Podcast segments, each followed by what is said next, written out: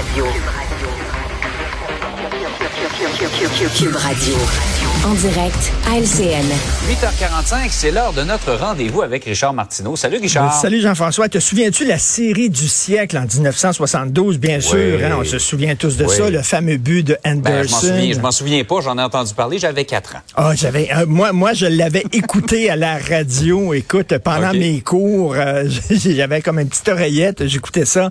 Et euh, Vladislav Tretiak, on avait découvert aussi l'hymne national russe qu'on aimait donc bien, puis tout ça. Alors, 51 ans plus tard, écoute, c'est là, il y a une nouvelle série du siècle. C'est maintenant Canada-Chine et c'est 1-1.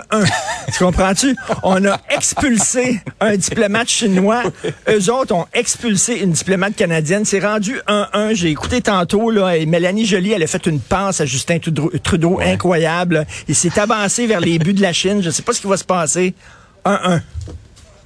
Ouais. Ben, je te dirais même que c'est 2-2 parce qu'avec Meng Wanzhou et les deux Michael. Oh. C'est vrai. 3-2, c'est selon comment on calcule ça. On est rendu En tout cas, 3-2. une série là. à suivre.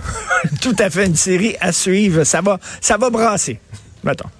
Hey Richard, toujours délicat parler d'immigration. Là, on en parle beaucoup ces jours-ci à cause de cet objectif du euh, 100 millions de Canadiens pour l'année 2100. Ça b- faire entrer beaucoup d'immigrants euh, au pays. Le Québec est pas tout à fait sur la même longueur d'onde qu'Ottawa. Ben c'est ça, le Canada veut avoir euh, 100 millions de personnes en 2100. On s'entend qu'on sera pas là euh, pour voir ça, ni toi ni moi, mais quand même, bon, euh, j'ai l'avenir du Québec à cœur, l'avenir de mes enfants, de la culture euh, québécoise de notre langue. Euh, là, 100 millions de personnes au rythme de 500 000 nouveaux immigrants par année. Euh, le Québec devra faire sa part. Et là, il y a des gens qui s'inquiètent en disant, ben écoute, euh, euh, est-ce qu'on a les moyens de recevoir tous ces gens-là, de les franciser aussi, parce qu'on a le devoir de, de les franciser, de les intégrer. Euh, on a vu aujourd'hui dans le journal de Montréal, là, il manque de logements pour les immigrants. Qu'est-ce qui va arriver? On peut se poser des questions et pas besoin d'être un nationaliste craqué pour se poser des questions. J'ai vu, là, justement, dans, dans le journal de Montréal, je pense que c'était avant hier ou hier, euh, un ancien ministre sous Jean Charest, un ministre libéral qui dit, ben écoutez, là, avec euh, Ouais. 500 000 nouveaux arrivants par année, là, le déclin du français va être irréversible. C'est certain que ça va porter un coup fatal aux Français. Donc, on se pose des questions. Là, il y a des gens, parce qu'on se pose des questions et qu'on s'inquiète un peu avec raison, euh, il y a des gens qui disent, vous êtes anti-immigrants, puis vous êtes paranoïaques et vous êtes fermés, etc.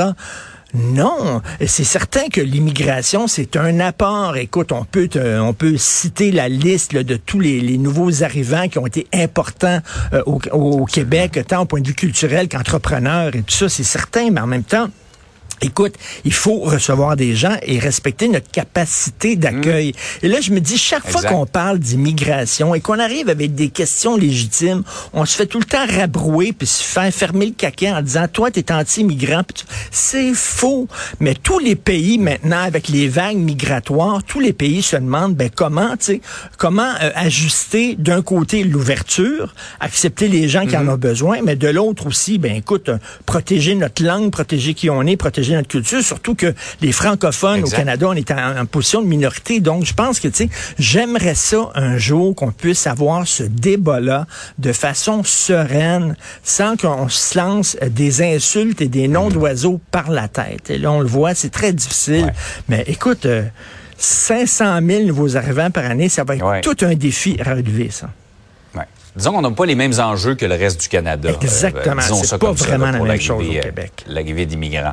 Euh, par ailleurs, l'aide médicale à mourir, on veut l'élargir de plus en plus. Là, il y a des chercheurs canadiens qui proposent de l'offrir à des gens qui vivent dans une pauvreté qui est insupportable. Écoute, euh, oui, tu sais, on veut étendre l'aide médicale à mourir. Là, il y, a une- il y a une question, est-ce qu'on devrait l'étendre aux gens qui souffrent de maladies mentales? Et, euh, tu sais, c'est- la, la question est bonne. Moi, je suis mal à l'aise vis-à-vis ça parce que, tu sais, on dépense des millions de dollars dans des campagnes en disant le suicide n'est pas une option. hein. Euh, il y a toujours une lumière au bout du tunnel, puis tout ça. Et de l'autre côté, ben, les gens très dépressifs, des dépressifs chroniques, on leur permettrait de tirer à la plug.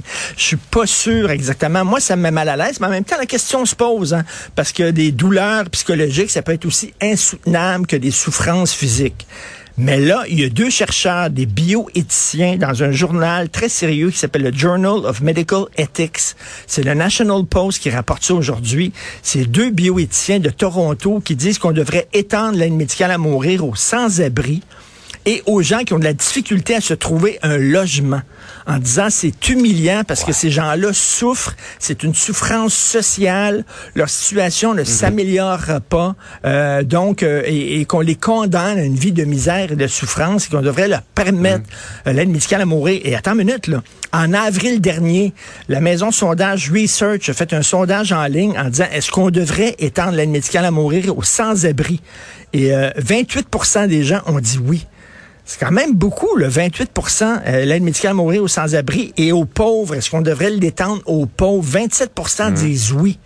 Permettre aux pauvres. Ben, heureusement, on n'est pas rendu là, bien sûr, ça sera pas ça. Mais tu sais, le fait qu'il y a des bioéthiciens qui se posent des questions, ça montre que tu as beau avoir toutes sortes de mmh. doctorats et de, de diplômes t'es pas mal déconnecté de la réalité. Là. Ces gens-là, là, on est-tu vraiment rendu là en disant, ben là, tu peux pas te trouver de logement? on va, va t'aider à mourir. Voyons donc, ça n'a aucun sens. En tout cas, Richard, on va continuer de suivre la série du siècle, Canada-Chine. Euh, Madame Jolie sort cet après-midi en conférence de presse, alors on aura sans doute un nouvel oh, épisode. Ça, ça va être super Bonne bien. Bonne journée. Bonjour. On va baisser les gants. Salut, à demain.